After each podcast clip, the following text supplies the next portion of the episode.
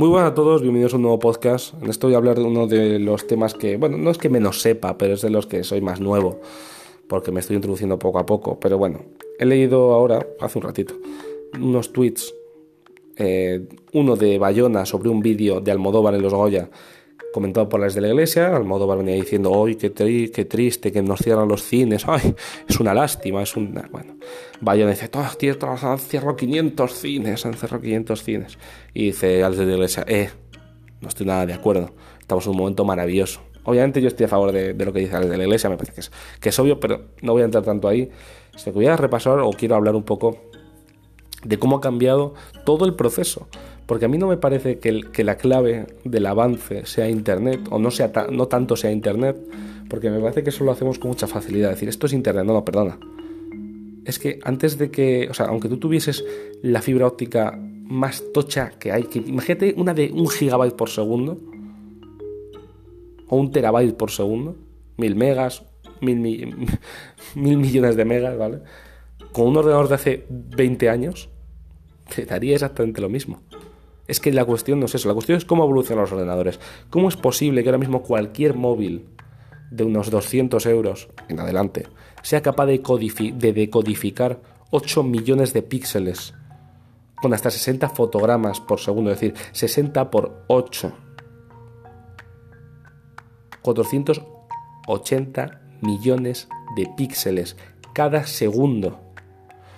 Lo está decodificando la mayoría de los móviles. Eh, lo está interpretando, te está dando el audio. Y esto es lo que está pasando. Este es el avance. El avance es eh, cómo avanza la tecnología, cómo podemos tener esos, esos códecs que hacen que una película que antes hubiese ocupado pues a lo mejor seis habitaciones en discos duros hace 40 años, hace 50 años, que no estoy hablando hace tanto, ¿eh? Eso ahora mismo cabe, una película, pues la, la película en la mejor calidad y tal, es muy probable, la mejor calidad, pero ya retail, ya lanzado, no los, no los brutos. Ya una cosa terminada, te cabe en una tarjeta micro SD que es más pequeña que la uña de tu meñique, o más o menos. Porque si coges una micro SD de 256 GB, ya puede ser larga la película, que te cabe prácticamente cualquier cosa ahí. Entonces, no solo es Internet, que eso es otro, es, que es eso, la otra mitad. Pues es la mitad de lo que lo ha petado la tecnología. Y es que también lo ha petado a la hora de crear audiovisual, que esa es la parte que, en la que yo quiero ahondar, que me parece que es la que no ha sabido gestionar eh, Pedro Almodóvar, o la que yo, y esta es mi tesis, a lo mejor soy demasiado perspicaz, creo que hay cierta envidia en él. Él ya tiene una edad, él ya tiene unas caras muy, muy marcadas, y seguramente sienta cierta envidia y siento rechazo, cierto rechazo, perdón, hacia, hacia la posibilidad de que un chaval cualquiera, con 5.000 euros de presupuesto se pueda comprar, se pueda comprar perdón, una Blackmagic Pocket 4K, un SSD, un transformador de corriente y una buena lente, un buen micrófono aceptable, no la hostia, pero un buen micrófono y un buen eh, amplificador, o sea, un previo para poder eh, capturar el sonido y poder hacer una obra a su nivel.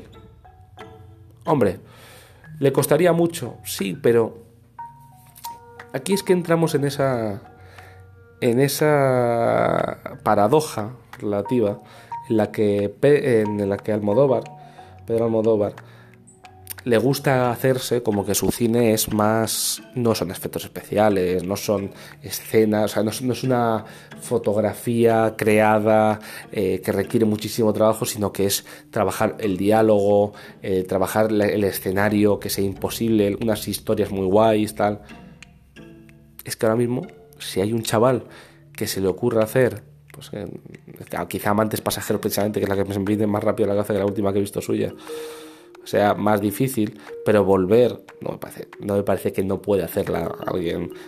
Tú verás el coche, que es el difícil. Ahora el coche, una GoPro, una GoPro de 500 euros, que graba en 4K 60 frames por segundo. No sé, creo que ese es el asunto, ¿no? Creo que es el asunto. Y cuando habla de que el cine, la experiencia del cine, no hay un plan social para el cine, bueno, vamos a ver. Vamos a ver. ¿Qué cuesta ahora mismo un, metro cuadrado en Madrid? Porque no hay que olvidar que las, sociedades están abandonando los, locales los lugares pequeños, están abandonando los pueblos. O sea, que cierre un cine en un pueblo me preocupa mucho menos que el hecho de que se vaya el médico de ese pueblo. Lo siento, Almodóvar, es que es que el médico de ese pueblo importa más que el hecho de que tú puedas ir al cine en, yo qué sé, un pueblo perdido de Guadalajara. ¿Sabes? Entonces creo que ese es el donde hay que poner el foco. Pero es que, suponiendo, o sea, teniendo en cuenta que de los 50 millones de personas que viven en, España, bueno, 50 o 20 y pico, entre Madrid, Barcelona, eh, Sevilla, Valencia, trata, nos, ya nos estamos comiendo, no sé si la mitad, pero cerca de la mitad de la población. Hombre, pues te digo, viendo lo que cuesta el alquiler de una casa en Madrid, el espacio ingente que hace falta para tener un cine, quizás ya sea ridículo. ¿Por qué voy a ir yo a un cine? Si está claro que de aquí a una temporada corta es probable que el cine evolucione a la realidad virtual. ¿O por qué no es cuando un proyector medio bueno, que es suficiente, que a lo mejor yo no sé apreciar la diferencia, un buen sistema de sonido, que a lo mejor yo no sé apreciar la diferencia y tal, está por debajo de los mil euros? A lo mejor yo me puedo hacer un cine en mi casa por menos de mil euros. Y me ahorro ir hasta el cine, que yo soy tengo menos de 25 años, pago 20 euros al mes por cercanías. Bueno, pues mira, me acerco a Príncipe Pío, está al lado de mi casa, concretamente está relativamente cerca. Puedo ir llegar allí y pagar 10 eurillos, porque a poco que quiero un refresco, porque son 3 horas, a lo mejor en 3 horas me apetece beber algo. Ya son 10 euros, 11 con unas palomitas, 12, no sé, no sé exactamente por dónde está, pero es caro, es, es caro, porque además luego es que quiero verla en 3D, pues a lo mejor es más, bueno, no sé si sigue haciendo películas en 3D, la verdad, 3D digital, no sé qué movidas, la sala buena, la sala grande, tal, más pasta. Entonces, cuidado, porque el problema del cine, el problema de ir al cine, no solo es que Netflix es más fácil, es que Netflix es mucho más barato. Que cuando me está costando un mes de Netflix, lo mismo que verte a ti una película, coño, pues claro que me, claro que me quedo en casa viendo Netflix. ¿Sabes? Porque puedo ver muchas, muchas películas, todas las que quiera, seguidas, si me da la gana durante un mes, por lo que me vale ir a verte una película a ti. Además, es probable que Netflix ha invertido, no, no, es probable, Netflix ha invertido mucho dinero en algoritmos, ha invertido mucho dinero en una serie de, tecnologías para que me muestre las películas que a partir de que dos que yo ya he visto, creen que me va a gustar y suele acertar, por cierto. Entonces, tío, eh, entiéndeme, Pedro, es complicado, pero es que creo que hay que entender que el entretenimiento en Internet ha cambiado, ha cambiado muchísimo. No solo ha cambiado el cine o las series. Entonces, no, es que ya el cine, ahora las series. Bueno, sí, y Twitch y YouTube. Y ves un vídeo de Marques Brownlee o ves un vídeo de mm, Linus Tech Types que estoy pensando ahora mismo o de ah, ¿cómo se llama? Casey Neistat. No digo que sean películas, no son películas pero joder, es contenido audiovisual que entretiene a un nivel espectacular. Es decir, está generalmente muy bien guionizado, muy bien editado, con una calidad brutal. De hecho, bueno, Marquis Brownlee y Linus Tech Types me consta que graban con cámaras red, que son de cine, que son cámaras de cine, que cuestan cientos de miles de, dólares. Y me, ofrecen su contenido gratis. Es que nosotros, por cierto, no olvidemos que cuando vamos al cine nos ponen anuncios, ¿eh? Que es que esto me parece que se nos olvida. Esto es una cosa que me parece que se ha reparado muy poco.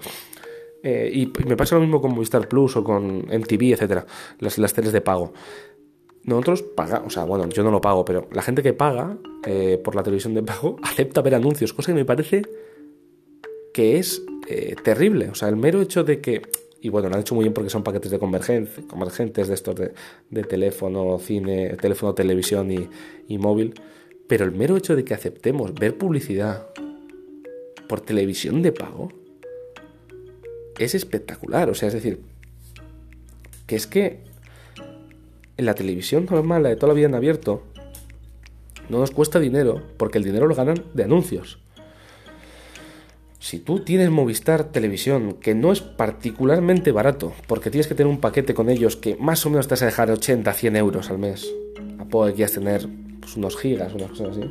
Hostia, es que estás pagando 100 euros al mes por ver Movistar Plus y luego tienes que ver anuncios. Anuncios, ¿eh? Y lo mismo en los cines. En los cines nos han clavado anuncios y, más largos. Porque se decía, no, es que los del cine son más largos los anuncios. Coño, entonces ¿por qué estoy pagando por la entrada? O sea, ¿por qué, por qué, por qué no te financia a ti el anuncio? ¿Por qué, por qué no está financiado? Ponme cinco anuncios. Ponme el anuncio en medio de la película. Porque luego además las, las películas ve, hay product placement. ¿Por qué yo pago por películas en las que hay product placement, por las que hay anuncios antes? Porque vamos, ponte un Transformers, ponte una película de Transformers que me cago en la leche. De hecho, creo recordar, sí, fue la última de Transformers que estaba el teléfono, el coche de LTV, me parece que es, o en Transformers, no, en Avengers está, había los teléfonos vivo, eh, tal, la Microsoft Surface, mil movidas, product placement gordo, además, o el BMW, tal, sube todo BMWs, marca BMW, todo el puto rato, porque estoy viendo publicidad en una película por la que además estoy pagando un dineral. Porque cuando yo eh, me compro un DVD, bueno, lo compraba, porque en fin, estamos en 2019, yo, aunque tuviese ese product placement, yo estaba adquiriendo la capacidad de verla cuando yo quisiera. Yo voy al cine, lo voy a ver a la hora que quiere el cine, en el sitio que, si tengo suerte, puedo elegir yo, pero seguramente se acerque más a uno que me toca aleatoriamente que uno que elijo yo, con gente que yo no elijo. Y además veo anuncios. O sea, es que es dramático. O sea, cuando yo veo YouTube, cuando yo veo Twitch, cuando yo veo, no sé, cualquier plataforma de vídeo online, yo veo anuncios porque lo estoy viendo gratis y así cobra el sitio y cobra el que crea el contenido. Hostia, aquí no me están saliendo las cuentas. Es que a lo mejor el cine se ha planteado de manera muy mala. No lo sé, en fin, no voy a extender mucho más esto. Me parece que hay que plantearse las cosas dos o tres veces porque es que decir esas burradas de no hay un plan social para salvar los cines. Bueno, eh, ¿y qué necesidad hay de salvar los cines? Los cines están para consumir cine, para consumir películas. ¿Se están viendo películas? Más que nunca. Pues, ¿por qué hay que salvar los cines? Si me dijeses, mira, es que se está dejando de leer en este país. Pues hombre, a lo mejor hay que plantearse hacer algo con las bibliotecas a favor. Pero coño, si sabemos positivamente todos que se está viendo más cine, porque todo el mundo habla de Harry Potter, todo el mundo habla de los Vengadores, todo el mundo habla de bla bla bla bla bla bla bla bla. Es que es ver problemas donde no los hay, o mejor dicho, es ver problemas en tu cartera. Almodóvar, porque a saber los negocios que tienes con eso, que bueno, yo no me gusta especular con estas movidas, pero se habla muchas mierdas de Almodóvar y de los cines y tal, y joder, 400, dice que se han cerrado 400 cines. Bueno, y, a saber cuántas tiendas, cuántos videoclubs han cerrado, y no creo que el problema sea los videoclubs que cierran. ¿Para qué? O no, es que han cerrado las tiendas de vapeo. Pues, pues, pues cerrar. Y me parece perfecto que cierren. Entonces, bueno, mira, yo qué sé. El mundo cambia, Pedro Almodóvar. Hazte la idea. Entonces, creo que ahora mismo es el mejor momento para la historia del cine. Es más, como digo, es más fácil crear, es más fácil ver y es más fácil eh, bueno, es más fácil crear cine, es más fácil monetizar cine, es más fácil distribuir cine, es decir, que te lo vean. Es el mejor momento de la historia, es más barato, es mucho más internacional. O sea, salvo Corea del Norte y China, yo ahora mismo puedo ver la película de un ruso sin mayor dificultad. Cuando antes, para ver una película extranjera que no fuese doblada o aceptada o querida por el dueño del cine de turno, a lo mejor tenía que ir a un videoclub, pedirla, ver si había suerte, no sé qué tal. No, no, ahora mismo entro en Netflix, no está en Netflix, a lo mejor está en Filming, a lo mejor está en tal, y seguramente encuentres otra manera de verla. Si no, te lo puedes bajar pirata. Porque mi opinión, y esta ya es una, este es mis dos, ya lo decir mis centavos, esta ya es eh, solo cosa mía, pero mi opinión es que si en una película yo no puedo tener acceso a ella de manera legal, me parece lícito descargártela legalmente. Es lo único que yo. Es mi única limitación, o sea, mi, única barrera para, abierta, ¿no? Mi, único. Eh, mi único pase con la piratería ahora mismo.